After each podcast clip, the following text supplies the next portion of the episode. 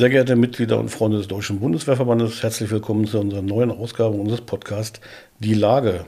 Heute sind wir analog zur Heeresstrecke, die wir im Juni-Heft hatten, im Gespräch mit Stabsunteroffizier Leo Getz.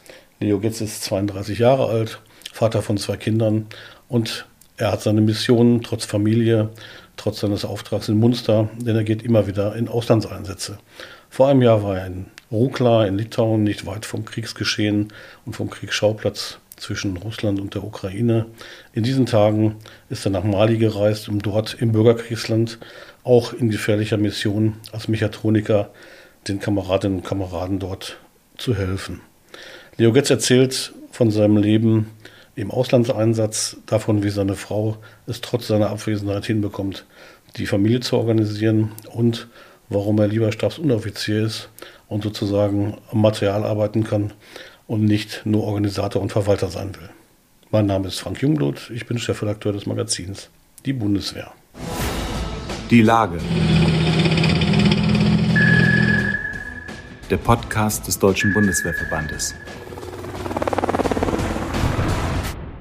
Wir sind im Gespräch mit Stabsunteroffizier Leo Getz. Der 32-jährige Familienvater ist seit 2016 bei der Bundeswehr und hat sich noch bis 2028 verpflichtet.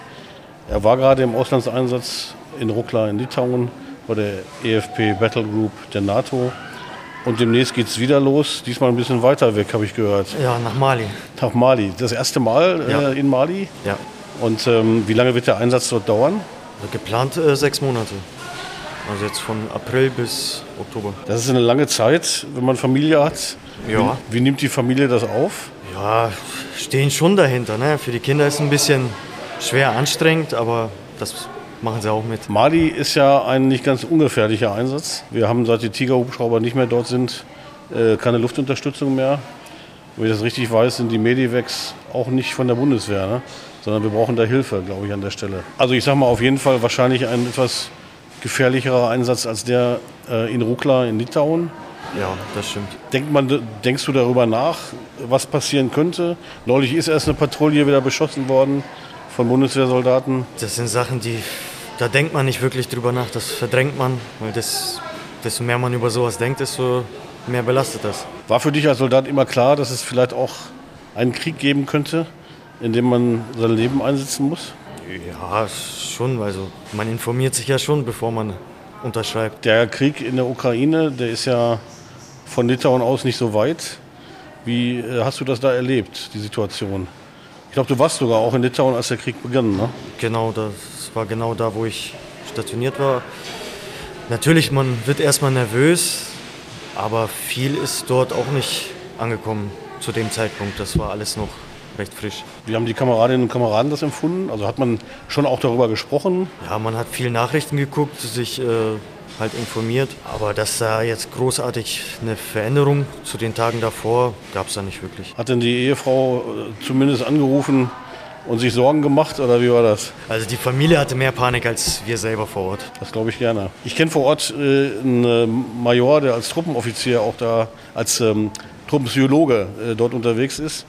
Hast du mit dem auch mal gesprochen? Es gab ja einige, die das gemacht haben. Oder hast du gesagt, nee, nee. das äh, packe ich so, das kriege ich so hin? Das wäre die Frage eben. Wir haben heute auch mit ukrainischen, äh, ukrainischen Soldaten gesprochen. Und da war die Frage immer, habt ihr Angst? Da haben die gesagt, ja, natürlich haben wir Angst, aber das vergisst man dann relativ schnell wieder, wenn man im Gefecht ist. Das hat jetzt die Bundeswehr noch nicht betroffen, äh, in Litauen im Gefecht zu sein oder in Mali im Gefecht zu sein. Aber die Möglichkeit besteht ja immerhin. Also nochmal vielleicht die Frage dahingehend, ähm, ist das ein Thema oder macht man da ganz normal seinen Dienst? Klar, irgendwo ist ein mulmiges Gefühl dahinter, aber in erster Linie ist der Auftrag. Auftrag in Mali, wenn, wenn du das mal kurz beschreibst, was ist zu tun da? Also ich bin dort eingesetzt, ganz normal als Instandsetzer wie hier auch. Das heißt, die Fahrzeuge warten, reparieren, überprüfen, bevor sie wieder auf Patrouille fahren. Welche Systeme haben wir da im Einsatz? Welche Radfahrzeuge im Moment? Die gepanzerten Radfahrzeuge sind der Fennec, TPZ, Eagle, Dingo. Und das muss man also alles drauf haben als Inst, als Inst um dann äh, die Truppe da einsatzbereit zu halten. Ja. so viele Auslandseinsätze, ist das familiär eine Belastung oder kommt man damit klar? Die Frau ist natürlich mit zwei Kindern in Anführungszeichen alleine. Ja, da bleibt viel an ihr dran hängen. Ne? Ja. Aber die Unterstützung ist da. Es muss jetzt nicht jedes Jahr sein, also langsam reicht's, aber man macht seinen Auftrag. Aber du hast persönlich offenbar sozusagen auch Interesse daran, im Auslandseinsatz zu sein. Ja, natürlich, das sind Erfahrungen, die man als Soldat natürlich mitnehmen will. Ne? Man unterschreibt ja nicht für mehrere Jahre und hat nichts von der Welt gesehen. Wie wäre das für dich und auch deine Kameraden, wenn jetzt plötzlich ähm, das Thema wäre, tatsächlich bewaffnet auch äh, in einem Krieg mit Russland zu sein? Ja, das ist natürlich das Worst-Case-Szenario, was man als Soldat haben kann. Und wie davor auch gesagt, man denkt über solche Sachen erst gar nicht so viel nach. In der Heimat sind die Sorgen dann, wie gesagt, da ist was größer noch. Ne? Ja, Ist dann so. Ähm, wie hast du das in Litauen erlebt mit den Litauern? Also als ich dort war mit unserem stellvertretenden Bundesvorsitzenden, ähm, hat man das Gefühl gehabt, wenn man ankam in Vilnius am Flughafen, der hatte auch Uniform an, äh, der Oberstleutnant Bonat. Da war ein älterer Herr, der hat ihn umarmt, als der ankam und hat Danke gesagt. Ist das so etwas, was man auch erlebt im Umgang mit den Litauern in der Gegend, dass die glücklich sind, dass deutsche Soldaten da sind? also zu dem Zeitpunkt, wo ich da war, war das alles ein bisschen problematisch wegen Corona. Das heißt, wir hatten mit äh, außer unseren Kohorten keinen anderen Kontakt mit den Nationen oder so. Also kann ich nicht viel zu sagen. Aber das ist ja jetzt anders. Und Mali ist natürlich eine ganz andere Herausforderung. Ein heißes Land, Wüste. Ähm, ja, und eine Regierung, die nicht unbedingt glücklich ist, dass deutsche Soldaten dort sind. Also die Unterstützung ist nicht da. Deswegen wird ja auch überlegt, das Mandat äh, jetzt mal bald zu beenden. Vielleicht ist es ja die letzte Gelegenheit, nach Mali zu kommen. So sieht's aus. Was muss man so für Eigenschaften haben, wenn man als Soldat im Auslandseinsatz ist? Was ist das Wichtigste? Das Wichtigste. Wahrscheinlich, dass man damit leben kann, dass es nicht so bequem ist wie zu Hause. Ja, also aus der Komfortzone muss man natürlich rauskommen können. Ne? Dann Heimweh sollte man auch nicht haben. Ja, und die Kameradschaft muss passen. Das ist, also man muss sich auf seine Leute verlassen können, andersrum genauso. Und dann funktioniert der Rest eigentlich von selbst. Die Zeit vergeht auch schnell, also die zwei Mal Litauen waren ruckzuck zu Ende. Wenn das drumherum alles passt und die Unterstützung von zu Hause da ist, dann hat man nur noch seinen Auftrag, den man abarbeiten muss und alles ist gut. Wie läuft die Kommunikation nach Hause? Gibt es die Möglichkeit jeden Tag und dann auch über Bildschirmtelefon oder wie muss man sich das vorstellen? Ja, also es gibt ja das D-Connect, das gesicherte Internet und darüber kann man ganz normal FaceTime, sch- schreiben, telefonieren. Also das ist schon gut gegeben. Und die Kinder sind auch schon alt genug, um den Papa dann sozusagen zu sprechen. Ja, natürlich. Wie alt sind sie jetzt? sind äh, sechs und neun. Ja gut, okay. Dann sind die technisch wahrscheinlich weiter als wir. Das denke ich manchmal auch. Äh, Berufswunsch Soldat zu werden. Warum hast du dich entschieden, zur Bundeswehr zu gehen? Was war so die Motivation? Die Motivation, in erster Linie einen sicheren Arbeitsplatz. Ich habe meine Lehre beendet und der Firma ging es nicht so gut.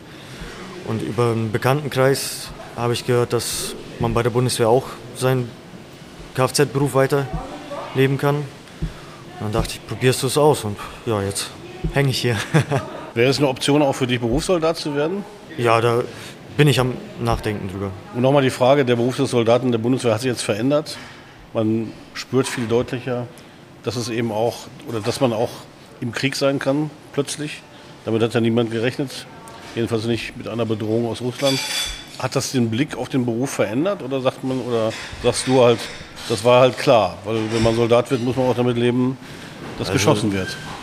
Ja, man wird darauf ja auch viel hingewiesen bei den Einstellungstests und das ist halt dieser Job. Wer damit nicht rechnet, äh, der ist fehl am Platz. Klar, man wünscht sich das nicht. Frieden ist natürlich immer besser, aber auch solche Tage kommen. Was ist die größte Herausforderung bei so einem Auslandsansatz, jetzt auch in Mali? Also für mich persönlich die größte Herausforderung ist, mit der Familie das alles unter ein Dach zu bekommen.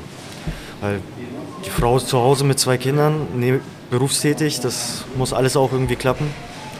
Und ein halbes Jahr ohne Unterstützung, also die leisten zu Hause mehr als wir im Einsatz. Das heißt aber, es gibt wahrscheinlich Unterstützung von Eltern oder Schwiegereltern. Ja, Familie, also meine Eltern und ihre Eltern sind da schon tatkräftig dabei, aber trotzdem fehlt die Vaterrolle für die Kinder, Natürlich. der Ehemann für die Frau. Also an der Heimatfront ist es auch nicht leichter. Also Respekt. Ja, ich bedanke mich, oder wir bedanken uns als Bundeswehrverband fürs Gespräch. Nehmen an, du bist auch Mitglied im Bundeswehrverband. ja, selbstverständlich. Von Anfang an nehme ich an. Ja. Was ist für dich so der Verband, äh, auch gerade im Auslandseinsatz, was ist daran wichtig für dich? Gibt es ja immer ein paar Möglichkeiten über den Verband dann noch Sachen zu unternehmen und äh, ja, Dienstleistungen oder Ablenkungen. Das, also in Litauen haben wir das auch sehr viel genutzt. Ja, es gibt ja auch Versicherungsangebote und Ansprechpartner im Auslandseinsatz, die dann auch vor Ort sind. Ja, dann wünschen wir viel Glück und Erfolg. Komm gesund wieder. Dankeschön. Gesund und unversehrt, das ist die Hauptsache. Vielen Dank.